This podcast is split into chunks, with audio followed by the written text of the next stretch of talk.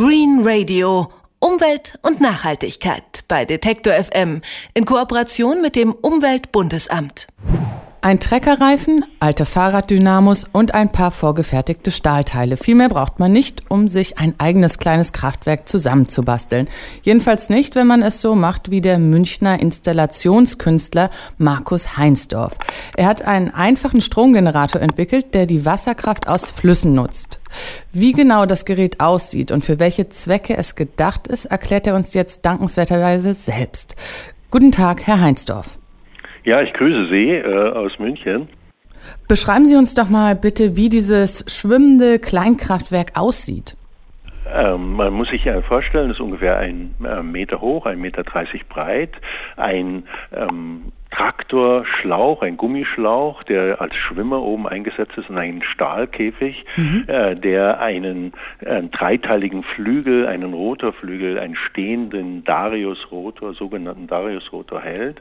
Und das ist das Prinzip. Und oben ist eine Antriebsscheibe und über die wird Strom gewonnen, im Moment noch über Fahrraddynamos, aber zukünftig auch über professionelle Stromgeneratoren. Ich kann mir gar nicht vorstellen, dass ein Kraftwerk mit Fahrraddynamos für einen ganzen Haushalt beispielsweise Strom liefern kann. Wie ist denn die Leistung Ihres Geräts?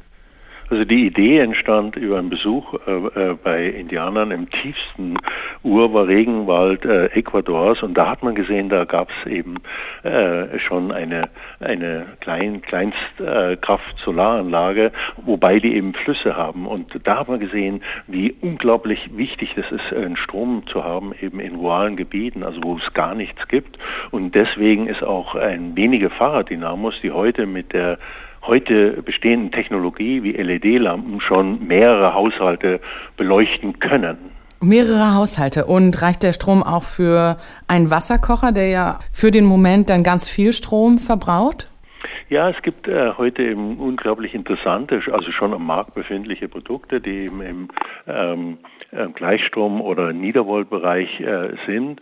Ähm, Im Wasserkocher selber kann ich nicht sagen, aber es würde, das Kochen wäre auch nicht das große Thema für uns, sondern Licht äh, zu senden, also Bildung, das heißt also einfach, dass Kinder zum Beispiel ihre Hausaufgaben machen können, auch noch bei Dunkelheit oder Nacht oder nicht am Feuer sitzen müssen oder auch Handys laden, darf nicht übersehen, fast überall auf der Welt ist inzwischen das Mobiltelefon äh, zu Hause und das heißt auch im tiefsten Urwald, wie ich erlebt habe, ähm, haben die ähm, Einwohner dort ein Handy, auch wenn es kein Sendemast gibt, aber wenn sie dann mal in die Stadt fliegen, wollen sie es auch benutzen. Also das Laden eines Mobiltelefons und das Licht, das sind so die primären Ziele, aber Kühlschrank, äh, Fernseher, äh, Computer als, als weiterfolgende Geräte werden, sind alle ähm, leicht damit sozusagen zu laden oder zu am Laufen zu halten. Mhm, und ihre, ihre, Ihr kleines Kraftwerk ist ja, wie Sie gerade schon angesprochen haben, besonders nützlich oder geeignet für Regionen ohne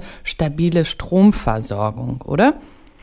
So ist es. Das mhm. ist die Idee, dass wir ähm, weltweit ähm, über 1,3 äh, Billionen Menschen haben, die ohne Zugang äh, äh, zur Elektrizität sind. Davon ist ungefähr ein Viertel äh, lebt an Flüssen. Das heißt, hier habe ich eigentlich 24 ähm, Stunden im Gegensatz zum Solarstrom ähm, Energie zur Verfügung und ähm, wir brauchen ein bis zwei Meter Fließgeschwindigkeit, um dieses Kleinstwasserkraftwerk, was es übrigens weltweit noch nicht gibt, ähm, ähm, am Laufen zu halten und damit Strom zu äh, produzieren. Vielleicht kann man auch sagen, dass der Strom nicht direkt in die Haushalte fließen muss, sondern man kann Batterien laden.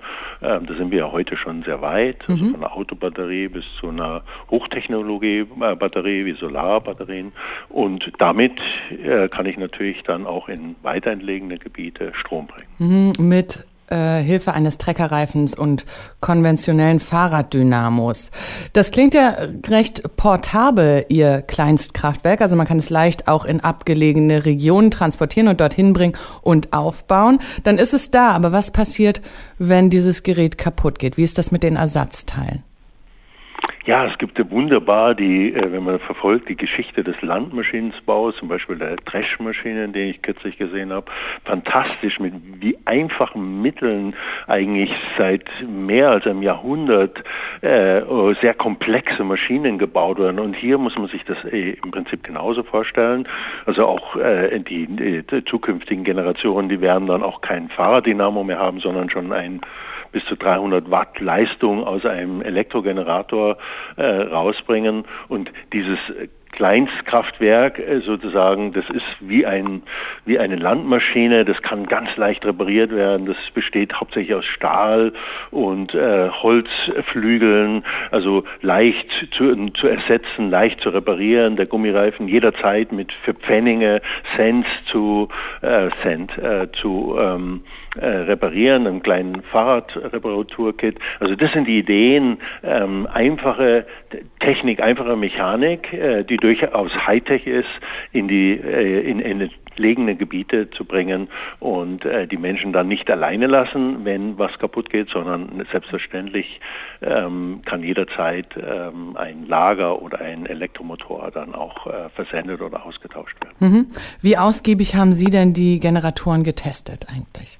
Also ähm, wir sind ja ein Team von äh, Ingenieuren, also ich arbeite mit zwei Wissenschaftlern zusammen, Andreas Zeiselmeier und Chris Helf. Chris Helf selber ist schon vor Ort in Afrika, das heißt, wir haben schon sehr, sehr gute Erfahrungen auch mit den zukünftigen Standorten im Ausland. Wir wissen, äh, was wir hier machen.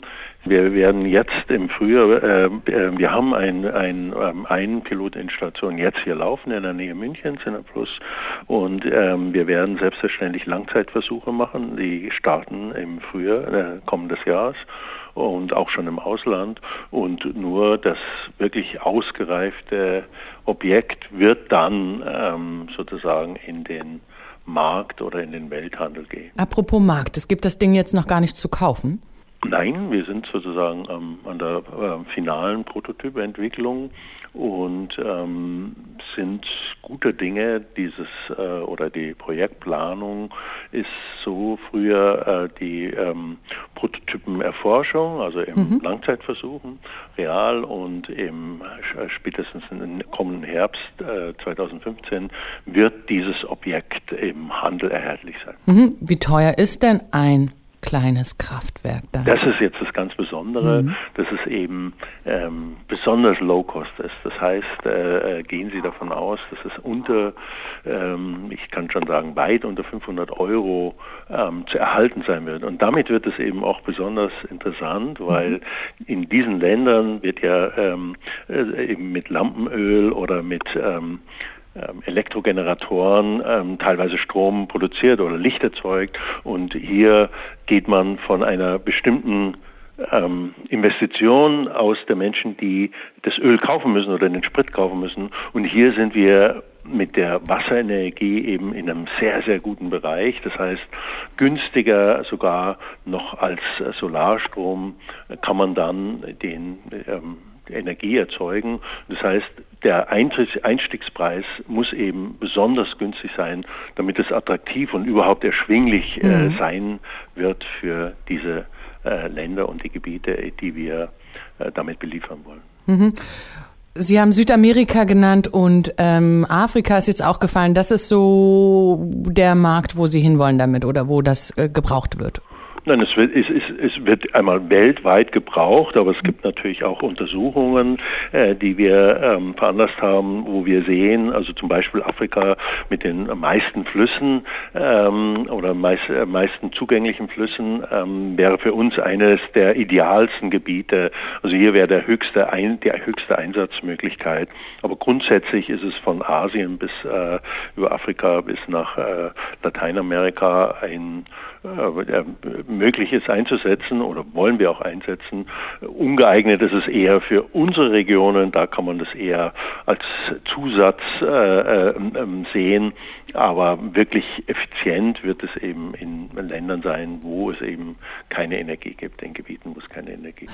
Da wünsche ich Ihnen viel Erfolg bei. Markus Heinsdorf hat ein simples, schwimmendes Kleinstkraftwerk entwickelt, das ohne großen Aufwand die Wasserkraft eines Flusses in Strom verwandelt. Wie das funktioniert, hat er uns erklärt. Vielen Dank dafür. Ich bedanke mich.